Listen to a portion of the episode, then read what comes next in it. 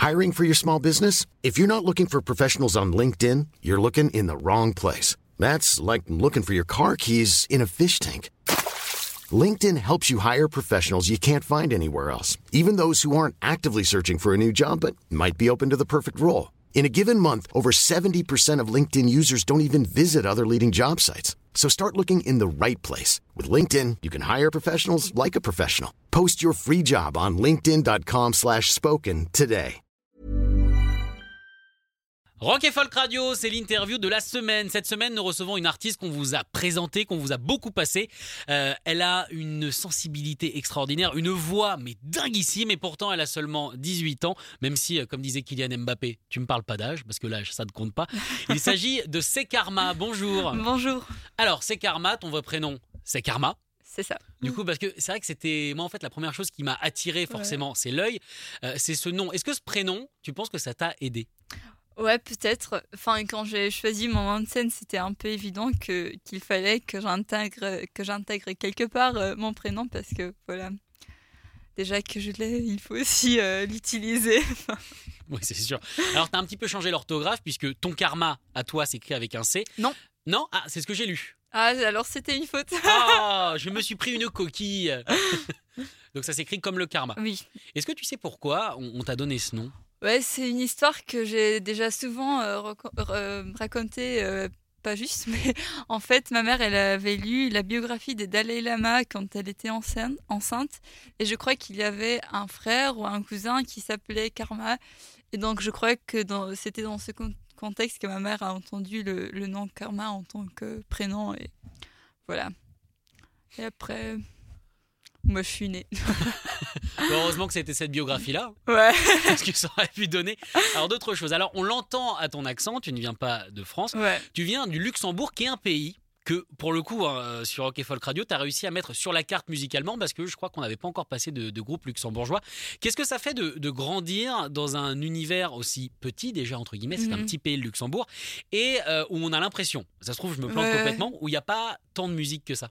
Enfin, en fait, en réalité, il y a pas mal de musique, il y a pas mal, ben, il y en a pas beaucoup, mais il y en a quand même quelques-uns, mais je crois que la plupart ne réussissent pas de, de sortir du Luxembourg. Mais euh, en fait, je crois que le fait que le Luxembourg soit si petit et que la scène musicale soit si petite était en fait un très grand avantage pour moi parce que c'est on, arrive très très vite au milieu vraiment de, de l'attention et euh, c'est très facile d'avoir des contacts avec les, les bookers importants, avec les journalistes importants. Et donc, tout va vraiment très, très vite si on, si on connaît euh, les, bons, les bonnes personnes. Et c'est très facile à rencontrer euh, les gens auxquels il faut parler. Voilà. Parce que nous, l'avantage, entre guillemets, qu'on peut avoir, c'est que. Il y a des scènes qui se forment et il y a une sorte d'émulsion qui pousse en général, euh, d'émulation plutôt qui pousse les, les artistes à, à se dépasser pour faire mieux que l'autre et puis tout ça. ouais. Là, là, du coup, toi, tu dois grandir musicalement quasiment seul. Ouais, voilà. Enfin, tous les groupes au Luxembourg, je crois qu'il n'y a pas beaucoup de groupes qui font la même chose. Donc, c'est un, un peu plus une amitié entre, entre artistes et on est. Enfin, on est tous euh, potes et on s'aide tous l'un à l'autre. euh, on s'envoie les démos et tout ça. Donc, c'est vraiment plus une amitié qu'une rivalité, je dirais. D'accord. Alors toi, tu fais une musique assez euh, classieuse, j'ai envie de dire, une sorte de pop moderne. Euh, alors moi, ce que j'ai lu, j'espère que là pour le coup, euh, Ouais. c'est la réalité, parce que maintenant j'ai peur, c'est que tu as commencé très jeune en jouant des- de la musique folk qui a vachement évolué. Tu as commencé par la Mhm. guitare. Ouais, en fait, euh, j'ai commencé par le violon, mais on parle pas de ça parce que j'étais vraiment nulle au violon. Donc, euh, j'ai appris la guitare moi-même et comme j'ai grandi avec euh, la musique punk, j'ai fondé un, un groupe punk quand j'avais 14 ans. C'est le meilleur âge. Ouais, parce que pour le punk, voilà, il me fallait vraiment rien du tout. je, je savais pas bien jouer la guitare ni rien et j'avais pas de matos, donc j'avais besoin de vraiment rien. Et donc après, quand je suis sortie de ma phase rebelle, euh, j'ai un peu découvert le folk parce que c'était plus calme et plus aussi très facile parce que j'avais pas besoin de personne, je pouvais faire ça toute seule. Et après, je m'ennuyais du folk et je suis passée à la pop. D'accord. Alors en même temps, la, la folk, ça apprend quand même, je trouve, la, la base, mine de rien, de, de la pop, puisque Ouais. les, les harmonies euh, folk sont presque les plus belles. Ouais, ouais, ouais, ça c'est vrai. Je crois que ça m'a aussi beaucoup servi pour euh, tout ce que je fais maintenant. Alors, tu as commencé jeune, comme je le disais. euh, j'ai l'âge de. Tu as commencé à, à écrire des chansons à 14 ans. Ouais. Donc, dans ce groupe de punk, ou alors c'était la folk? En fait, en fait où est-ce que tu situes ta période rebelle? De 14 à 16 ans, je dirais, ouais. D'accord, donc deux ans. Et ensuite, de 16 à aujourd'hui 18, Ouais. Tu as aussi euh, bien évolué. C'est intéressant, au final, euh, de s'apercevoir qu'on peut évoluer musicalement aussi rapidement, en seulement 4 ans. Tu es passé d'un truc très punk, donc j'imagine très saturé, euh, Ouais, très très tempo, tout ça, à la, à la musique que, tu as fait aujourd'hui. Est-ce que ça t'étonne d'avoir euh, évolué si rapidement musicalement? Non, pas du tout, parce que en fait, quand, quand j'observe un peu la musique qui me plaît, la musique que j'écoute, c'est vraiment un peu tout. j'adore l'hip-hop, j'adore le pop, j'adore toujours. J'ai beaucoup d'amour pour la musique punk, et en fait, pour moi, c'était toujours évident que je n'allais pas rester sur le même genre, parce que j'aime autant de, de styles différents que voilà, c'était clair dès le début. D'accord. Et est-ce que pour toi, le, le punk, c'est qu'une musique ou est-ce que c'est une idée? Est-ce que tu te sens, mine de rien, toujours punk dans l'âme? Oui, bien sûr, pour moi, le punk est beaucoup plus que, que la musique. C'est, euh, je crois que le punk est aussi très politique, ce qui est aussi euh, quelque chose que j'ai, euh, que, que je voulais aussi euh, apporter à, ma musique que je fais maintenant, euh, des, sujets sociaux, la critique sociale, mais aussi euh, quand, on regarde les mots euh, dans des chansons punk, elles sont très claires, très simples, très courtes, et ça c'est aussi quelque chose que j'aime toujours utiliser comme moyen aujourd'hui. C'est intéressant parce que depuis tout à l'heure, tu as dit que du coup, tu as fait du punk parce qu'il fallait euh, bah, pas grand-chose, entre Ouais. guillemets. Tu fais de la folk parce que ça demande pas grand-chose. Les phrases, tu les aimes bien parce qu'on peut, parce qu'elles sont courtes. Ouais. Donc du coup, on n'a pas beaucoup de mots à écrire. Au final, tu aimes le pas grand-chose. J'aime le pas grand chose, c'est vrai. J'aime la simplicité, j'aime le minimalisme euh, enfin, euh, lyrique. euh, et voilà, je cherche la simplicité sans. Mais j'aime aussi parfois la grandeur. Voilà, j'aime les deux. Bon, remarque, il faut tout aimer. Euh, alors du coup, tu as sorti un premier EP qui s'appelait euh, Yellow. C'est ça. Donc la couleur de l'amitié, d'après ce que j'ai compris. Donc on reste sur cette thématique d'amitié.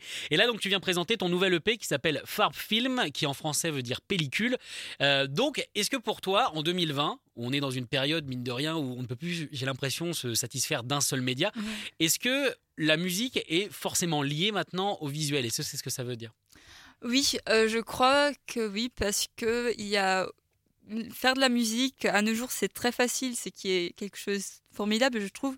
Mais pour euh, avoir l'attention des gens, je crois qu'il faut avoir un certain appel euh, visuel, soit par des vidéos, soit par des photos, des graphiques, je sais pas quoi, mais je crois qu'il y a un lien assez étroit entre les deux. D'accord. Tu disais justement, euh, aujourd'hui, il faut appeler les gens parce que faire de la musique, c'est facile. Toi, ta musique, tu l'as fait seule ou t'es entouré Enfin, j'écris toutes mes chansons, euh, je fais des démos et après je pars en studio avec des producteurs qui après on retravaille encore souvent beaucoup euh, quand on est ensemble. Mais ce qui me fait beaucoup de bien parce que je trouve faire de la musique seule c'est parfois assez frustrant parce qu'on n'a pas vraiment d'échange, on est coincé sur ses idées propres et donc voilà de travailler avec euh, deux autres personnes m'a fait beaucoup de bien je crois. Ça fait longtemps que tu travailles avec eux? Non, pas du tout. C'est la première fois qu'on a travaillé ensemble et on avait vraiment euh, une, une chimie qui fonctionnait très très bien. On a très bien travaillé ensemble. Tout était très naturel. On avait les mêmes références musicales. Tout était très euh, simple. Alors les chansons qu'on a passées, notamment, notamment Fist Fight, euh, on n'a pas l'impression qu'il y a une folkeuse derrière, entre guillemets, que- qu'il y a de la guitare. Est-ce que toutes tes chansons, tu les composes à la guitare et ensuite tu les transformes Ou alors c'est déjà à peu près comme ça dans ta tête? Ça dépend toujours. En fait, euh, la plupart, je crois que, que je commence en guitare et après, je, je construis à partir de ce que j'ai écrit sur la guitare. Mais j'ai aussi commencé, euh, parce que maintenant j'ai Ableton, et euh, j'ai commencé à un peu expérimenter plus euh, sur les médias électroniques. Et donc, ça m'arrive aussi que, que je commence sur l'ordi, après j'ajoute la guitare, après ou j'ajoute j'ajoute pas de guitare du tout. D'accord.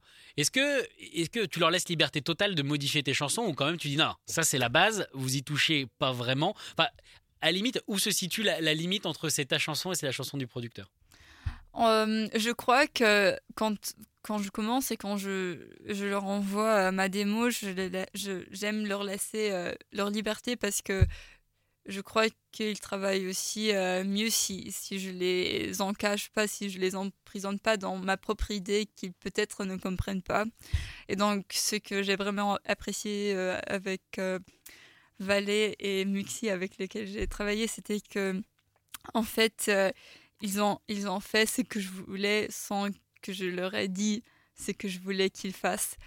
Enfin, bien sûr qu'on a qu'on a parlé avant et j'ai dit, enfin, je, par exemple, je, je veux que ça aille un peu dans, une direction lord, je sais pas quoi. Et après, ils ont ils ont fait leur truc et vers la fin, on, a ajusté plein de trucs où moi j'avais aussi un peu plus de, de, de poids sur sur les décisions. Mais voilà, enfin, je crois que cette frontière entre producteur et auteur, compositeur est assez fine.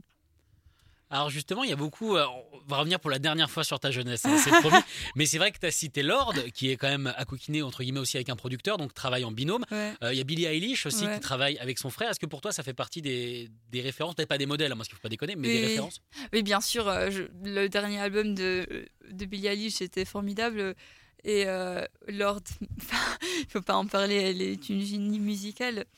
Et euh, bien sûr que c'est des références, euh, je crois qu'elles sont toutes les deux des femmes très fortes euh, qui savent très bien qu'est-ce qu'elles veulent. Ils, font, ils créent une, version du pop qui est assez extraordinaire et j'admire ça. Tu dis que c'est des femmes fortes. Est-ce que tu penses que. Parce que c'est vrai que dans l'histoire de la pop, quand on regarde, on va prendre en France, hein, ne serait-ce que Gainsbourg par exemple, il aimait bien prendre des femmes entre guillemets faibles, mais en tout cas avec un certain physique, et ensuite les modeler. Est-ce que tu penses que c'est fini ce principe de producteur qui modèle des femmes pour en faire quelque chose? Phil Spector également aimait bien faire ça. Je crois pas que c'est fini, mais je crois et ou j'espère que, que ça est quand même en train de changer un peu parce que on voit quand même plus de femmes euh, qui ne sont pas que chanteuses, mais on voit des femmes musiciennes, productrices, euh, metteurs en scène et tout ça. Donc je crois qu'on est en train de, de, changer un peu, mais je crois qu'on est loin d'être euh, au but. Ah, tout arrive à point à un moment mm. donné, comme on dit. Bien sûr. Est-ce que toi, tu, tu, te sens faire partie justement de ce mouvement?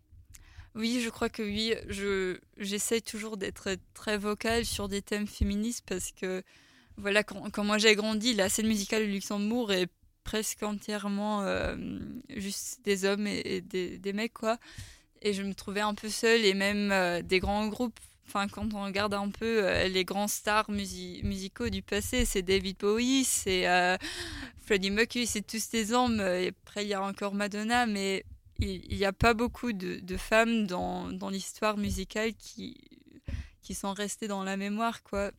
Et ça m'a toujours manqué, donc j'essaie toujours activement d'incorporer un peu un esprit féministe dans tout ce que je fais. D'accord. D'où le fist fight. D'où le fist fight. la bagarre, la rébellion. Est-ce que tu, tu, trouves justement, tu disais, hein, tu mets des thèmes sociaux dans, dans tes mhm. chansons. Est-ce que tu as l'impression que mine de rien, pour faire ça, eh ben, c'est la meilleure époque? Est-ce qu'on est dans, dans un nouvel âge d'or des protestes songs Je crois que oui et non.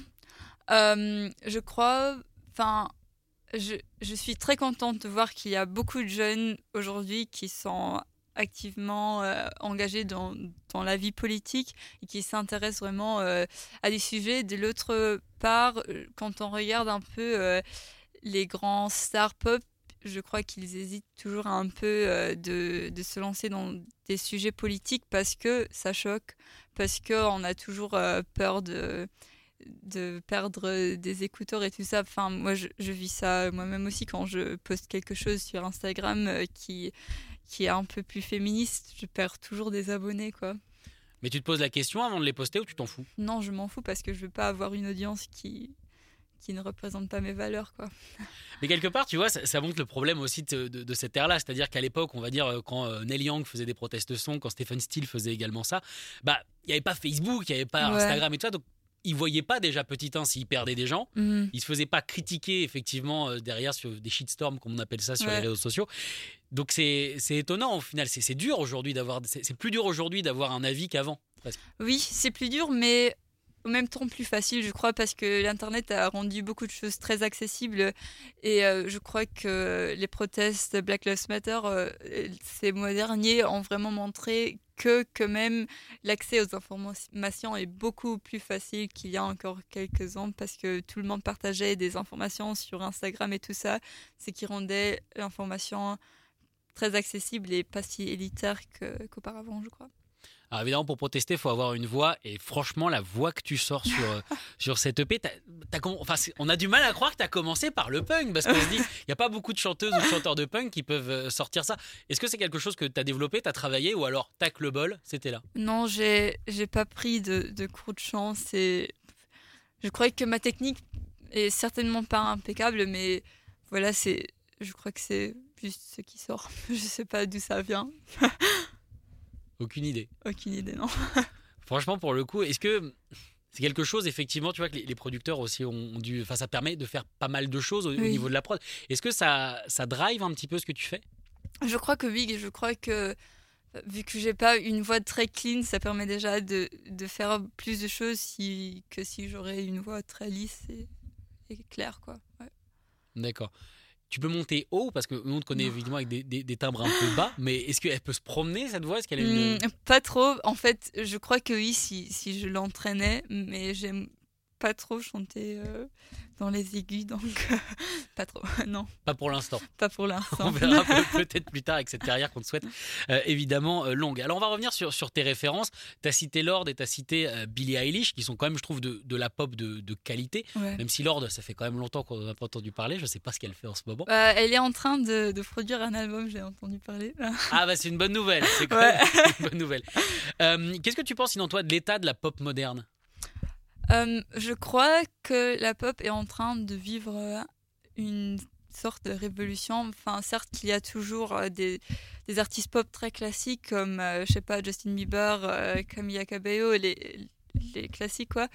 Mais je crois que qu'on peut aussi observer une nouvelle vague de pop expérimentale plus plus énergétique, je crois, que, que le pop mainstream, euh, avec des artistes comme Charlie XCX, maintenant aussi euh, Carly Rae Jepsen qui a sorti un album très très fort et très expérimental. euh, est toujours pop, mais aussi euh, des producteurs comme Daniel Hall ou euh, Sophie qui, qui vraiment euh, travaillent avec des artistes euh, pop mainstream, mais y ajoutent une, une nouvelle dimension, je dirais. D'accord. Est-ce que tu penses que du coup la pop, avec ces artistes-là justement dont tu parles, a une limite maintenant? Je crois pas. Je crois pas. La, semaine passée, il y a un artiste que, j'aime beaucoup qui s'appelle Doreen Electra, qui a sorti euh, un album qui est.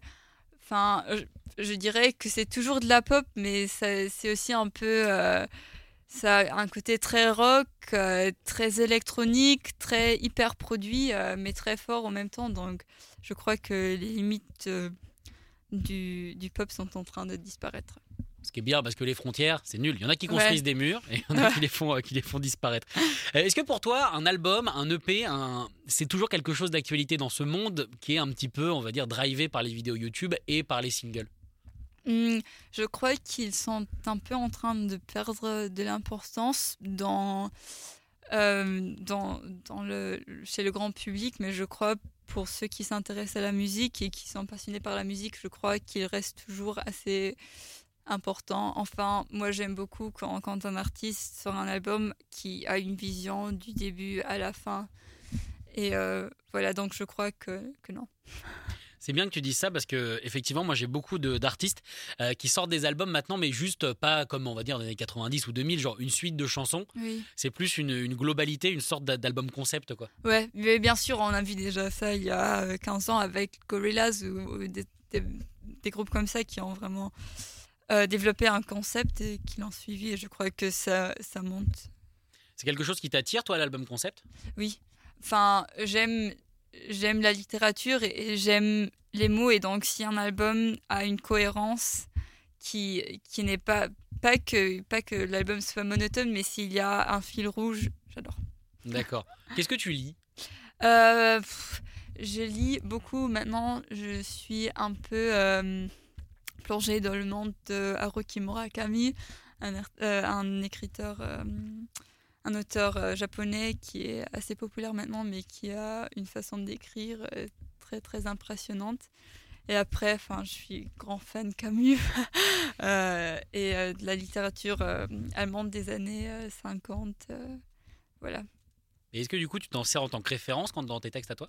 Oui, pour cet EP-ci, euh, vu que je jouais vraiment sur l'aspect visuel des mots, je me suis beaucoup inspirée d'un, d'un poète qui s'appelle William Carlos Williams, un, un, poète américain qui, qui, joue en fait avec la simplicité des mots et avec les aspects visuels des mots et avec voilà des images visuelles qu'il transmet voilà dans ses poèmes. D'accord, donc on revient toujours musique visuelle. Ouais. Qui, euh, qui pour toi sont indissociables. Mais si tu devais choisir entre la musique et les pâtes, qu'est-ce que tu prendrais? La musique pâte euh, Je crois. Enfin, les pâtes parce que je peux pas manger la musique, c'est un peu difficile. Mais, enfin, je, la musique pâte, je crois que je, les pâtes à la sauce musique ou je sais pas. ça peut s'inventer. Je raconte ça parce qu'effectivement, sur tes descriptions, il y a marqué And I love pasta. plus, que, plus, que, plus que la musique. Euh, est-ce, que, est-ce que tu dois faire ça? C'est, bête comme question, mais ça fait déjà 4 ans que tu es dedans. Est-ce que tu vois une certaine lassitude au bout de 4 ans? Est-ce que tu est as l'impression de, d'être à part, on va dire, par rapport aux autres jeunes? Ça dépend, ça dépend, ça dépend. Enfin, déjà, dès que j'étais très jeune, j'avais toujours des amis plus âgés que moi. Donc, mon, mon, entourage social est en général plus âgé que moi. Et après, non, je crois que, que je suis quand même une adolescente assez ordinaire. 18 ans, c'est fini l'adolescence. Hein. ouais, alors jeune adulte. je sais plus comment on dit, adolescent. Je sais plus. on invente des mots toutes les 20 minutes maintenant. C'est, c'est très, euh, c'est très compliqué euh, à suivre. Euh, justement, tu parlais de, de, de, cette vie sociale. Est-ce que tu es entouré de musiciens? Est-ce que par exemple tes parents étaient musiciens? Non, pas du tout. Non, pas de, pas de musiciens dans la famille. T'es la première Je suis la première. Et dans tes amis, pareil, du coup, tu parlais de cette petite scène justement qui se crée Oui, enfin, oui. les musiciens en Luxembourg, c'est des amis, quoi. Mais avant, j'avais aussi pas, de, pas beaucoup d'amis qui étaient musiciens, musiciennes. Alors, on va parler d'un truc qu'on ne connaît pas en France, le système scolaire euh, luxembourgeois. Moi, j'y connais rien. Euh, comme tu as commencé à 14 ans, à 16 ans, tu avais euh, déjà, enfin, tu tournais, j'imagine. Est-ce que le système luxembourgeois, c'est un système qui laisse la place à l'art ou alors c'est un petit peu comme en France, c'est assez étriqué? Pas trop. Enfin, ils aiment prétendre que oui. Enfin, l'année passée, j'ai eu la chance de, faire une tournée d'une semaine où j'ai pu louper des cours pendant une semaine, ce qui était quand même pas mal, mais c'est toujours parfois mes professeurs ne comprennent pas que, que j'ai un travail à côté, à côté de l'école, mais ça va, ça va. Il te lâche un peu la bride? Il me lâche, il, il essaye de, de, comprendre ce que je fais quand même. D'accord. Donc pour toi, c'est un travail, ça y est? Oui, enfin, je, travaille, je passe des heures à, écrire de la musique ou faire des, des, trucs administratifs autour de la musique, mais voilà, je le considère comme mon boulot, je dirais. Ah bah t'as dit le mot administratif, donc forcément, forcément, ça devient un travail. En tout cas, merci euh, Karma d'être venu euh, merci à toi. sur Rock Folk Radio, évidemment un EP qu'on va soutenir. Merci beaucoup. Merci à toi. Écoutez tous les podcasts de Rock Folk Radio sur le site rockandfolk.com et sur l'application mobile.